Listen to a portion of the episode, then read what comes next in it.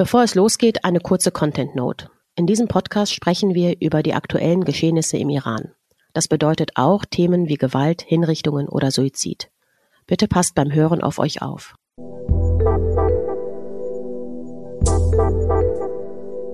Salam, Gilda.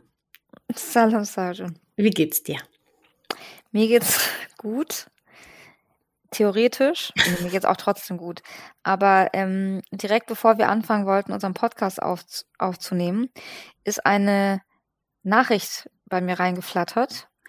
Und zwar äh, hat T-Online einen Text geschrieben. Und zwar T-Online ist das einzige Medium, das tagesaktuell Texte über den Iran schreibt. Das ist richtig, wirklich, das ist krass. Ich kenne das sonst zu, von keinem anderen Medium. Äh, es ist richtig geil. Ich muss auch ganz, ich muss auch wirklich zu meiner Schande gestehen, ich habe am Anfang nie bei T-Online geguckt, weil ich immer gedacht habe, T-Online, was ist das denn? Da gucke ich doch nicht. Und mittlerweile. Bei Iran oder allgemein? Grundsätzlich. Also ich habe mir gedacht, so. T-Online habe ich nie verbucht, als das ist das, wo ich reinschaue. Und mittlerweile denke ich immer, schon. ich finde ja, euch so toll. Super, ja. Die haben echt richtig gute Journalisten. Ja. Jedenfalls haben die einen Bericht übergeschrieben, äh, und zwar über einen Tweet von en, äh, Enrique Mora. Ich hätte auch nie gedacht, naja gut, jetzt muss ich über ihn reden. Und der ist stellvertretender Generalsekretär der Europäischen Union und ist im Europäischen Auswärtigen Dienst. Und in seiner Twitter-Bio steht Building an EU Foreign Policy. Daran zweifle ich sehr. Jetzt. Äh, weil er hat nämlich ein äh, Foto getwittert wie er am Tisch sitzt mit lauter iranischen Politikern, Schrägstrich Menschenrechtsverbrechern, unter anderem mit Vize-Außenminister Ali Bagheri. Und er hat getwittert, er hat nicht mal Foreign Vice Minister geschrieben, sondern nur Vice Minister, aber egal intense talks yesterday and today with Vice Minister Bagheri in Doha on a range of difficult bilateral, regional, and international issues, including the way forward on the JCPOA. Good exchange on the Gulf. EU strategy, bla bla bla bla. Weißt du? Nee.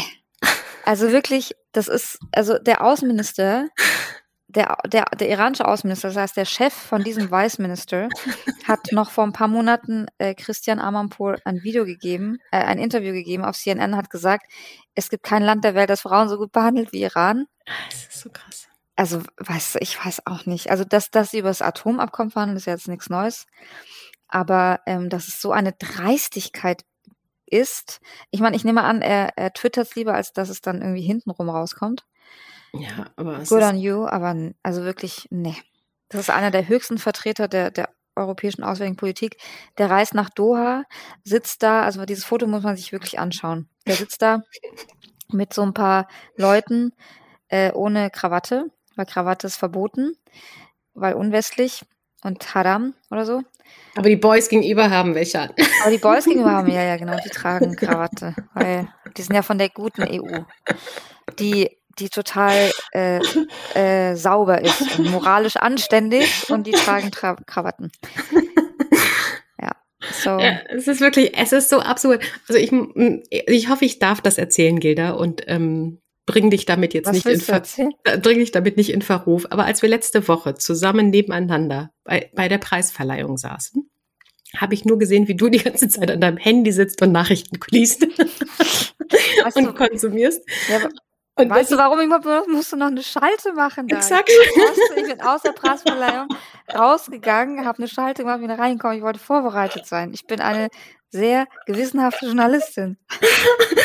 Es tut mir so leid, aber es ist so, es ist auch, also es ist irgendwie fangen wir heute ein bisschen albern an. Wir müssen sagen, es ist Mittwoch nach, abends nachmittags, ne? Deswegen ähm, die Meldung ist jetzt nicht von Donnerstag, wo genau. wir sonst aufzeichnen. Mittwoch Nachmittag. Der Tweet ist von 15 Uhr ungefähr. Genau, und die Preisverleihung war letzte Woche Donnerstag und ähm, Gilda musste ZDF noch ein Interview geben und sitzt parallel mit mir in der Verleihung und guckt die ganze Zeit auf ihr Handy und holt sich wieder Updates. Heute war das dann so, dass ich von dir schon die ganze Zeit irgendwie Links bekam, so darüber müssen wir reden, darüber müssen wir reden und ich wollte gerade loslegen und musste das dann auch noch kurz nach Feierabend noch mal schon kurz anlesen und dann habe ich gedacht, ich bin vorbereitet und dann kam, es kam gerade was rein. Ich muss darüber jetzt reden. Es ist so deprimierend und, einfach. Ja, und wenn es wenigstens Wirklich. gute Nachrichten wären, aber es nee. sind einfach immer nur Scheißnachrichten. Und die machen das, jetzt einfach, was sie wollen. Ja. Na Kümmert gut. jetzt auch niemand mehr. Okay. Kümmert niemanden mehr, aber wir haben ein Thema, mit dem wir anfangen wollten, was auch super, super aktuell ist, worauf du mich heute auf, ähm, hingewiesen hast. Und ähm, das hat keinen so lustigen Hintergrund natürlich, äh, wie in, so gut wie nichts im Iran einen lustigen Hintergrund hat, aber es bewegt sich was. Und vielleicht bewegt sich was. Und zwar hat Gazelle Sharmat, die Tochter von Jamshid Sharmat, über den wir schon des Öfteren gesprochen haben, entführt aus äh, während einer Dienstreise, deutscher Staatsbürger, in den, in den Iran verschleppt, seit über, ich weiß es nicht, 1100, 200, ich habe aufgehört zu zählen, Tagen in Mehr Isolation. Als 1000 auf jeden Fall, ja. Mehr als 1000 auf jeden Fall und in, in Isolationshaft, wo auch immer, man weiß noch nicht mal wo. Krank, Parkinson, ein älterer Mann, ich weiß nicht, wie alt ist der, äh, Gilda, 68, 69 schon mhm, wahrscheinlich, 69. in den 60ern mhm. auf jeden Fall. Ähm, seit Monaten kein Kontakt zu seiner Familie, zu Gazelle in keinem Fall. Also die Geschichte von Jamshi Shalmat ist für uns relativ bekannt. Heute kam raus, dass sie Anzeige erstatten will. Und zwar bei der Bundesanwaltschaft in Karlsruhe. Haben Sie schon? Genau, haben Sie heute gemacht. Strafanzeige. Stra nee, Sie haben ne? gestern Abend eingereicht. Okay, und du hast mir heute gesagt, es gab eine Pressemitteil äh, Pressekonferenz, bei der du, weiß nicht, warst du da vor Ort und würdest du mir mal erzählen oder zusammenfassen, was da passiert ist? Genau, die haben die heute gegeben. Gazelle war aus, ähm, war zugeschaltet aus LA. Es war ein Uhr nachts hat es für sie begonnen und ähm, ist sie, glaube ich, erst um drei oder so ins, ins Bett gegangen. Ähm, und zwar war das in den Räumen des ECCHR, das ist das European Center for Constitutional and Human Rights. Und das ist eine ganz, ganz, ganz tolle Organisation, die schon unter anderem äh, in Bezug auf die Menschenrechtsverbrechen in Syrien, in Ruanda bin ich gar nicht sicher, aber jetzt auch in äh, Ukraine und auch zum Beispiel von einer iranischen Geflüchteten schon äh, sich ihrer Fälle angenommen haben. Mhm. Da ging es dann um Pushbacks und so weiter. Ähm, und die nutzen halt einfach das internationale Völkerrecht und auch das nationale Recht, um MenschenrechtsverbrecherInnen anzu also Strafanzeige zu bringen und dass es Ermittlungen gibt. Und da ist unter anderem wichtig das sogenannte Weltrechtsprinzip. Mhm. Da hatten wir, glaube ich, auch mit auf Hamid Nudi schon mal dr drüber gesprochen, der in Schweden inhaftiert ist. Und da geht es eben darum, dass Verbrechen gegen die Menschen, Menschlichkeit, die mhm. können überall verfolgt werden. Von jedem Gericht der Welt. Also es ist dann, wenn, auch wenn ein Iraner gegen einen Iraner Menschenrechtsverbrechen begeht, oder systematisch Menschenrechtsverbrechen begeht, dann kann diese Person auch in Deutschland vor Gericht gebracht mhm. werden. Das ist sozusagen die, der Gedanke dahinter. Und ich finde es wahnsinnig klug von Gazelle. Die ist ja, sie hat das alles angestoßen. Also sie ist wirklich, sie ist unglaublich auf, auf Persisch, sagen wir Faol. Also wirklich überall. Sie kennt, ist eine, also eine der, der besten Expertinnen inzwischen zu mhm. diesem Regime. Zwangsweise natürlich, weil ihr Vater halt entführt wurde und in diesem Horrorregime gerade als Gefangener sitzt. Und sie hat dann die Anwältinnen vom ECCHR gefunden, sozusagen, die haben sich zusammengetan und die haben eine Strafanzeige gestern Abend beim Generalbundesanwalt eingereicht. Mhm.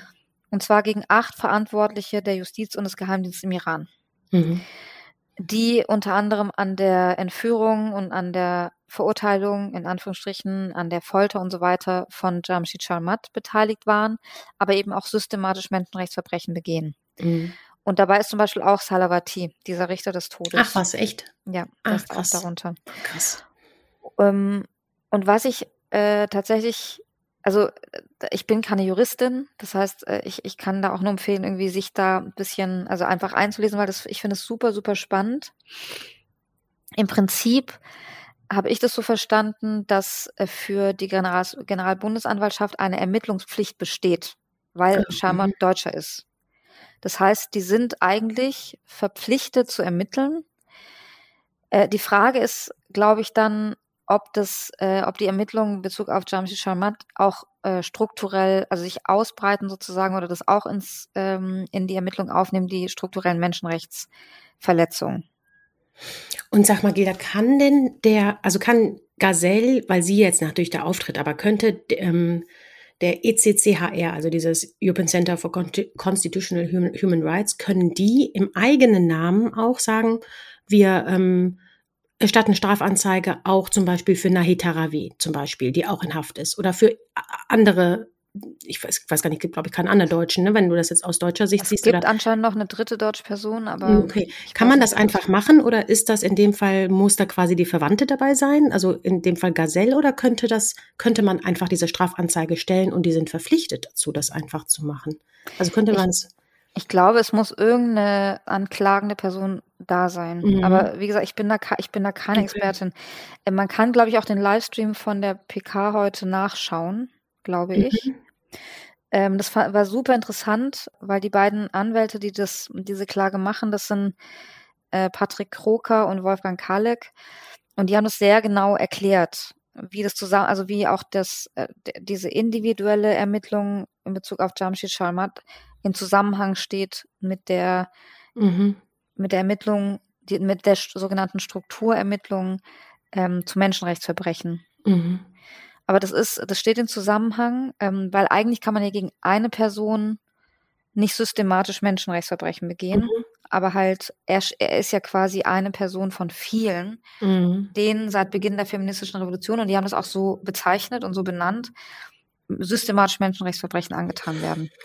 Und nochmal, also nochmal, ich glaube, ich war, glaube ich, gerade nicht präzise, betrifft es, also könnte ich jetzt Strafanzeige erstatten, als, also ich als Sahar, gegen Verbrechen gegen die Menschlichkeit für alle iranischen Inhaftierten? Das glaube ich nicht. Weiß ich ja. aber nicht. Also okay. ich glaube, man muss irgendwie eine Betroffenheit haben. Hm, okay. Ich glaube, also das kann ich mir nicht vorstellen, glaube ich nicht. Aber wie gesagt, ich bin da keine Rechtsexpertin. Mhm. Aber ich glaube, es muss schon eine Betroffenheit da sein. Mhm. Es muss ja irgendeine Anklägerin geben. Mhm. Okay. Entweder der Staat ist Ankläger oder eine Person. Ich hätte jetzt gedacht, dieser Verein kann das auch sein. Dann in dem Fall, der eben mit Gazelle zusammen. Ich glaube nicht, dass die das ohne Gazelle machen könnten. Okay. Ja, interesting. Und sag mal, wenn dann tatsächlich Ermittlungen aufgenommen werden oder ein Verfahren eröffnet wird, also beziehungsweise anders, bedeutet Ermittlungen aufnehmen gleichzeitig Verfahren öffnen. Also nee. kommt es dann zu einem Verfahren? Nee, ne? Das heißt, wenn jetzt die Ermittlungen, das heißt, wenn die Ermittlungen ergeben, dass man ein Verfahren einleiten sollte, was glaubst du, wie, ob da überhaupt Chancen bestehen, dass wir dahin kommen, dass ein Verfahren stattfindet? Also gibt es da irgendwie, glaubst du, dass ist realistisch? Wobei ich frage mich gerade, ob Ermittlungen nicht schon im Verfahren sind. Ich weiß es leider. Es ist, wobei doch, es muss ja Vorermittlungen geben, von daher ja. Mhm. Das Interessante ist, es hat Wolfgang Kalek gesagt, dass wenn jemand nach dem Weltrechtsprinzip verurteilt wurde mhm.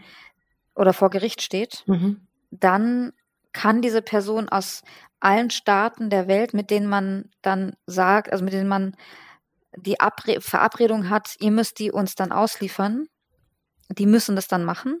Mhm. Und was ich aber interessant fand, ist, dass das nichts Öffentliches ist. Also man weiß es nicht, Staat A, B, C und D liefern an Deutschland aus, Staat E, F, G, H und I nicht. Mhm. Das heißt, diese Leute, ich meine, Salavati reist eh nicht mehr, aber die anderen nämlich, der ist so gestört, aber die anderen glaube ich schon. Das heißt, es kann, es könnte theoretisch auch Venezuela sein. Also mhm. Raisi war es in Venezuela. Das heißt, diese acht Leute wissen auch gar nicht mehr, wo sie noch sicher sind und wo nicht. Und das mhm. finde ich schon ziemlich geil. Ja, krass. Und sag mal, hat das irgendeine Konsequenz für eine deutsch-iranische Beziehung, die ja gerade. Ach, wer weiß. Dieses Regime ist so, das, das, spielt eh keine Rolle, kann man eh nicht beeinflussen.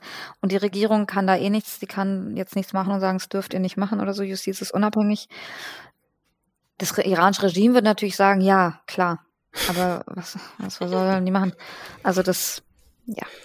Es wäre es wäre schon großartig, wenn da, wenn da, wobei es kann auch ze lange Zeiträume sein. Also die wurden auch gefragt, äh, können Sie sagen, in welchen Zeiträumen man denkt? Und das konnte ich nicht sagen. Im, im Fall von Syrien hat es, glaube ich, mhm. von der Strafanzeige bis zur Verurteilung acht Jahre gedauert.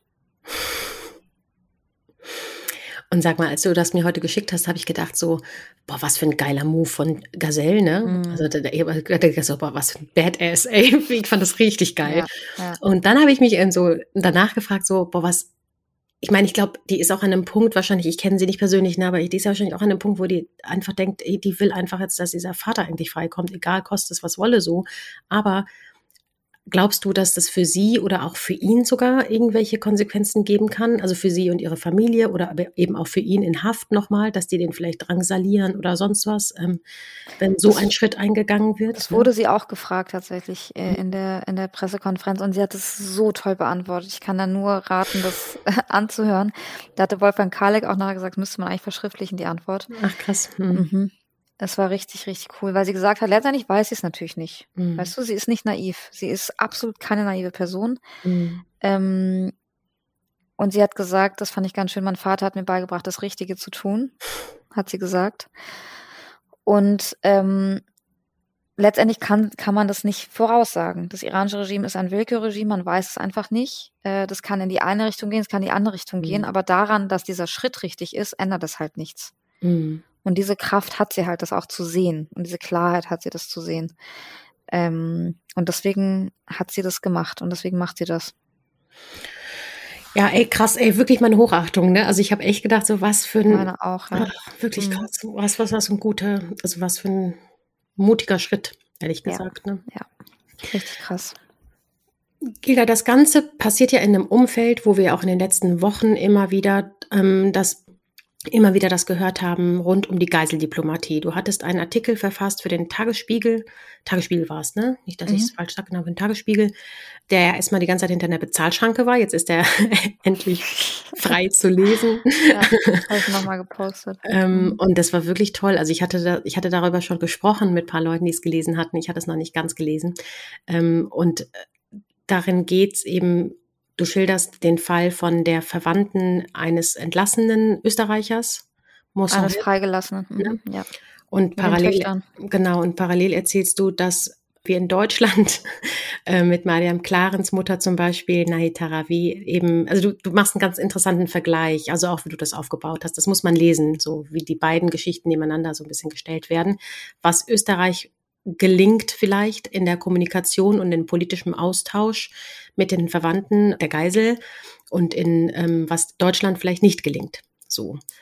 Und da hattest du eben auch in den Artikel geschrieben, es sind in den letzten vergangenen Wochen sechs Freilassungen passiert. Also das passierte vielleicht, auch darüber hatten wir vorletzte Woche, letzte Woche sind wir ausgefallen, ähm, gesprochen über diesen, wie heißt der, der Terrorist Assadi? Ach so, Assadullah Assadi. Assad, genau, der wurde ja eingetauscht gegen den Belgier und du hast auch in dem Tagesspiegel geschrieben, es ist schon davon wahrscheinlich auszugehen, dass die anderen Freilassen drumherum auch vielleicht damit im Kontext standen. Ne? Auch wenn es wahrscheinlich offiziell nicht bestätigt wurde. Das ist ähm, insgesamt gibt es eben diese sechs Freilassungen, zwei Franzosen, ein Däne, ein Belgier, zwei Österreicher gegen diesen Terroristen, die eingetauscht wurde.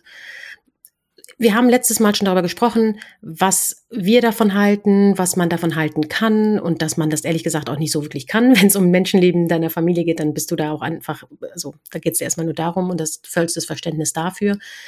Aber wenn man das schon macht, frage ich mich dann schon, warum gelingt es Deutschland nicht? Und wenn ich deinen Artikel lese, wir, ne, du kannst es gerne mal wiedergeben, weil das kannst du natürlich selber besser wiedergeben als ich, was Österreich gemacht hat im Vergleich zu Deutschland macht zum Beispiel, was wir wissen jedenfalls, ne?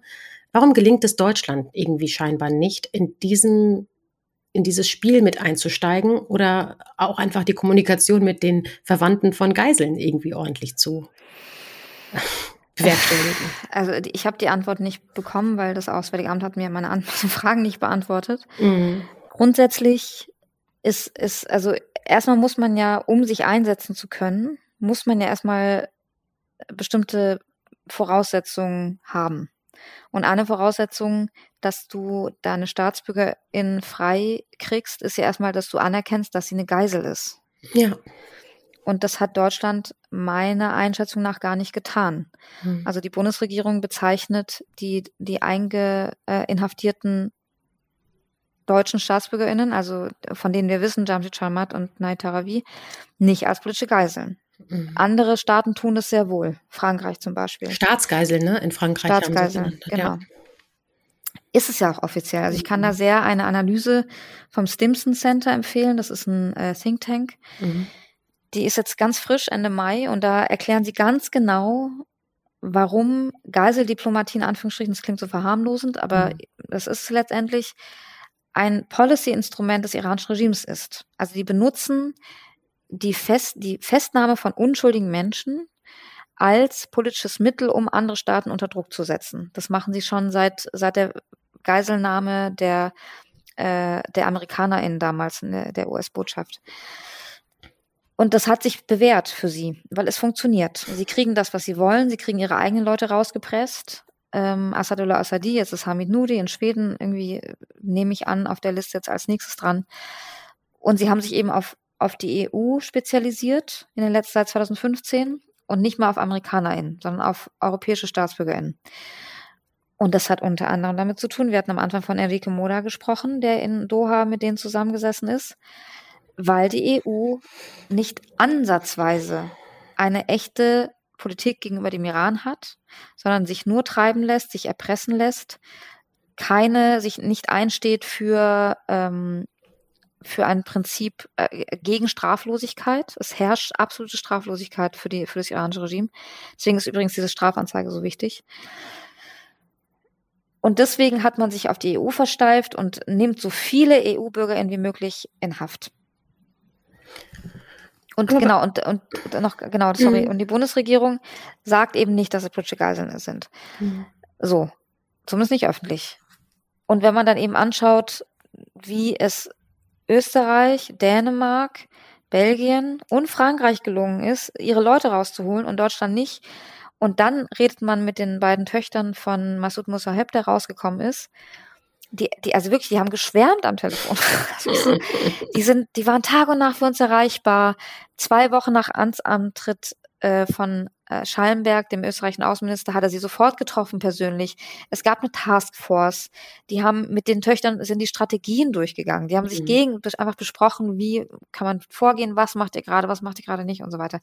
Und wir wissen ja von Mariam und Gazelle, dass da gar nichts passiert. Mhm. Also Mariam meinte zu mir, ich gebe ja immer den Informationen, nicht andersrum. Und dann wundert es halt auch nicht, dass sie ihre Leute nicht rauskriegen. Mhm. Weißt du, was ich mich aber manchmal so frage, ist, also ich meine, ist jetzt kleiner Disclaimer auch völlig vielleicht ein Gaga-Vergleich, ne? Aber ich denke mir so, weißt du, wenn wir über den Ukraine-Krieg geredet haben oder wenn man den Leuten, den politischen ähm, Verantwortlichen zugehört hat, wenn es darum ging, wie weit wollen wir eingreifen, Waffenlieferung, dies und das. Da habe ich super oft immer ähm, dieses Wort gehört oder diese, die, es ging immer um wehrhafte Demokratie. Also das ist, wir, wir verteidigen unsere Demokratie eigentlich. Also wenn wir jetzt Russland klein beigeben, es geht gerade um das höchste Gut unserer Europa, unseres Europas, nämlich Demokratie zu bewahren. Und das sind die gleichen Leute, die dann hingehen und sagen, hallo, wir treffen uns jetzt mit euch und reden mit euch über das Atomabkommen und posten das auch noch unverfroren und twittern das unverfroren und halten das noch für die schlauste Idee. Also weißt du, ich denke mal so, bis wohin gehen denn? Und ich meine, das ist auch alles im Idealismus. Ich weiß, dass ich das sage in einem Kontext, in, die, in dem die EU gerade über Asylverfahren. Ja, komm. So, es, ne? also, es, sind gerade 600 Menschen tot und ja. wir reden schon nicht mehr drüber. Eventuell ist die griechische Küstenwache selber ja. schuld an dem Tod von 600 Menschen. Ja von Hunderten von Kindern und es passiert nichts. Man guckt nur irgendwie nach einem U-Boot, das zur Titanic gefahren ist. Ja, voll. Und deswegen, also ich meine, es ist klar, dass so viel Schlimmes passiert unter der EU. Und du hast, ich habe manchmal den Eindruck, die Demokratie endet dann auch einfach dann so bis zu den ab den Grenzen, weißt du? Also wir verhalten unsere auch bei uns. Also ich für mich ist eine Demokratie, die ähm, bei der Straflosigkeit herrschen könnte in Bezug auf die griechische Küstenwache. Mhm. Pushbacks. Mhm. Griechenland sagt behauptet einfach, es gibt keine Pushbacks. Sie sind von der New York Times nachgewiesen worden. Die sind wieder und wieder von JournalistInnen nachgewiesen worden, dass es Pushbacks gibt. Mhm. Die sagen einfach, gab es nicht und dann passiert einfach nichts. Und ich, also eine Demokratie ist schon sehr stark angeknackst, wenn mhm. es Straflosigkeit gibt für Verbrechen und wenn Menschenrechte einfach an der Tür abgegeben werden. Dann weiß ich nicht, wie demokratisch die EU noch ist. Voll, voll. Ist jetzt so ein Exkurs-Rant, aber es ist in der Tat, also ich habe, denk manchmal so, ich halte wehrhafte Demokratie wirklich für Quatsch mittlerweile oder dem Schutz der Demokratie, den wir hier haben, weil solange eben du einfach siehst, ne, darüber müssen wir mal in den nächsten Folgen sprechen, wie sehr die, wie USA mit Iran anfängt zu sprechen, wie ähm, einfach der, das hatten wir jetzt auch, es tease ich nur an, aber ne, der belgische, ich weiß nicht, Minister für Urban, Urbanisationsblabla, der jetzt mit einer 14-köpfigen Delegation nach Brüssel ähm, äh, iranische Leute eingeladen hat und so, ne, also den Bürgermeister Teherans mit einer 13-köpfigen Delegation. der ist mindestens zurückgetreten. und ich habe aber auch gelesen, weil es irgendwie ähm, nicht nur, weil er die eingeladen hat, sondern weil zwei Übernachtungskosten übernommen wurden für zwei Delegierte. Dann müssen. Das war zu viel. Das war zu viel des Guten. Ah ja, na gut. Gilda, ich zum letzten Thema würde ich noch kommen. Das ist auch jetzt keine krasseste Big News, ähm, was der Inhalt ist, aber der Verfassungsschutz hat seinen Bericht rausgebracht. Oha, für Gefahr. 2022. Genau. Oha, oha, es gibt Gefahr für deutsche ähm, Menschen in Deutschland, also deutsch, iranischstämmige Menschen in Deutschland, wahrscheinlich auch nicht nur iranischstämmige Menschen in Deutschland, sondern jeden und allen, die sich irgendwie gegen Iran äußern, vor allem seit den Protesten, aber auch mal grundsätzlich. Und ähm, das war jetzt mal schön, in großen Anführungsstrichen, das schwarz auf weiß zu haben. Ähm, ich hatte mir so paar äh, aus dem Bericht paar Zitate rausgeschrieben, um die mal vorzutragen. Die Bekämpfung oppositioneller Gruppierungen und Einzelpersonen im In- und Ausland stellt jedoch den Schwerpunkt iranischer Nach nachrichtendienstlicher Aktivitäten dar. In seinem Fokus stehen besonders die in Deutschland aktiven iranischen Oppositionsgruppen. Nachrichtendienste der Islamischen Republik Iran setzten auch staatsterroristische Mittel zur Durchsetzung ihrer Ziele ein. Maßgebliche staatsterroristische Ziele sind die Einschüchterung und Neutralisierung op oppositioneller aber auch die Bestrafung von Verrätern in Anführungsstrichen und Überläufern und so weiter und so weiter. Also es ist, und dann nehmen die, glaube ich, auch an einer Stelle, haben die, glaube ich, auch Bezug genommen auf die Demo in Berlin im Oktober, dass da ja auch irgendwie so Geheimdienste unterwegs waren und so. Und ich meine, das ist jedem, glaube ich, auch klar auf Demos für, den, für, für die Freiheit Irans auch in Deutschland, dass da Leute konspirativ in der Ecke stehen und irgendwie dich heimlich fotografieren oder sonst was, ist jetzt keine großartige Neuigkeit. Ne? Das war uns allen immer klar. Es ist, glaube ich, vielleicht ganz gut, das jetzt mal schwarz auf weiß zu haben, zu sehen. Aber wie immer frage ich mich dann am Ende, und, und what's now? Jetzt wissen wir das. Danke, Verfassungsschutz. Was machen wir denn jetzt daraus? Also. Nix. Nee, ist ja Iran. Iran kann ja machen, was es will. Also, was soll ich sagen? Ich, wirklich, also, weißt du, weiß ja. ich nicht. Ich, hab dir, ich weiß gar nicht, ich habe dir zugedacht, ja. Ja, gut, okay, da, okay, ähm, okay. Also, ja. gegen Rechtsextremismus wird nicht viel gemacht. so. Ich weiß nicht. Also, äh, keine Ahnung. Ich weiß nicht, was die Politik damit anstellt. Ich sehe es jetzt nicht kommen, dass irgendwie dass Sanktionen eingeführt werden oder so. Also ich weiß nicht, ich weiß nicht, wie die Politik reagiert. Wirklich, ich habe keine Ahnung. Ich habe auch noch keine Anfrage an irgendjemanden gestellt. Ich habe noch nicht ans Bundesinnenministerium gefragt, was was macht jetzt mit den mit diesen Erkenntnissen? Würden Sie mir auch nicht sagen.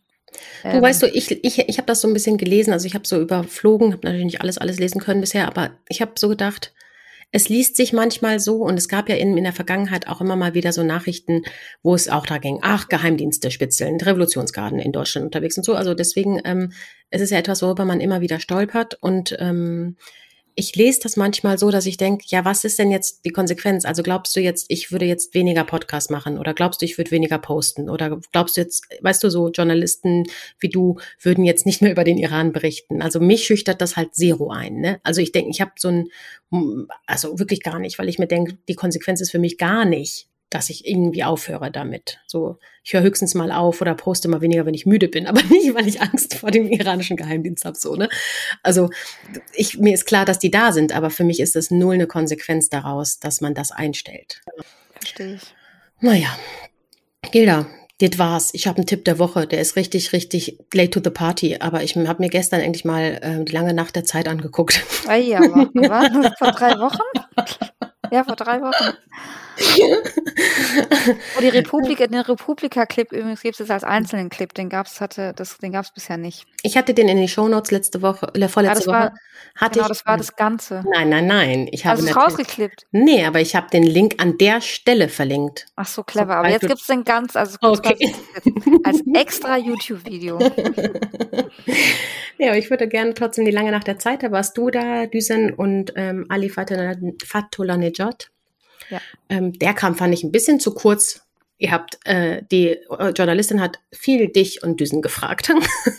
Echt? ja, ich hatte manchmal den Eindruck. Nee, ich rede eigentlich immer am wenigsten normalerweise. Ja? ja. Oh, ich habe gedacht, so, finde ich irgendwie reden Düsen und Gilda gerade mehr. Fand ich gut. Also ich meine, hm. ich fand's gut.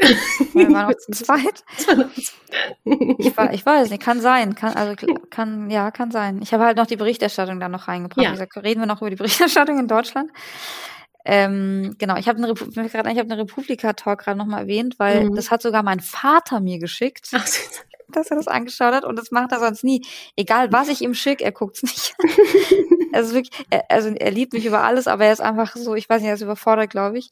Und dann ist mir gerade noch eingefallen, als ich, ähm, als ich im Herbst bei bei Maischberger war, nee Quatsch, als ich im Herbst bei Lanz war, weißt du, mein Vater erzählt, ja, ich bin nächste Woche bei Lanz, er so, ah, aber bei Maischberger warst du nicht, ne? so, Baba, echt, jetzt reicht's. ich will das wahrscheinlich immer nicht angucken, ist mir gerade eingefallen. Ja. Ich habe aber auch die letzten Tage ähm, immer so von ein paar Leuten ähm, einen Link bekommen zu dem ZDF heute Ding, wo du da äh, zugeschaltet wurdest. Ach so, bei der Preisverleihung. Mhm. Mhm. Und da musste ich immer so lachen, weil ich habe gedacht, die Leute, es waren von Leuten, die nicht wussten, dass ich ja neben dir war an dem Abend und wusste, dass du da ganz Also nicht bei der Schalte. Nicht bei der Schalte, aber, aber an dem Abend die ganze Zeit mit dir war und ich dachte, ich weiß schon, dass die da war und ich habe es auch gesehen. Aber ich fand es sehr süß, dass ich das immer bekommen habe. So, guck mal, Gilda ah. bei den Nachrichten. das war auch so die Schalte, weil wir haben es ja draußen im Park gemacht, weil es war sehr warm. Mhm. Ähm, und dann ist just in dem Moment, als die Moderatorin mir die erste Frage hat, äh, gestellt hat, Fliege, ja genau, es war so riesen Fliege einfach vor der Nase die ganze Zeit rum.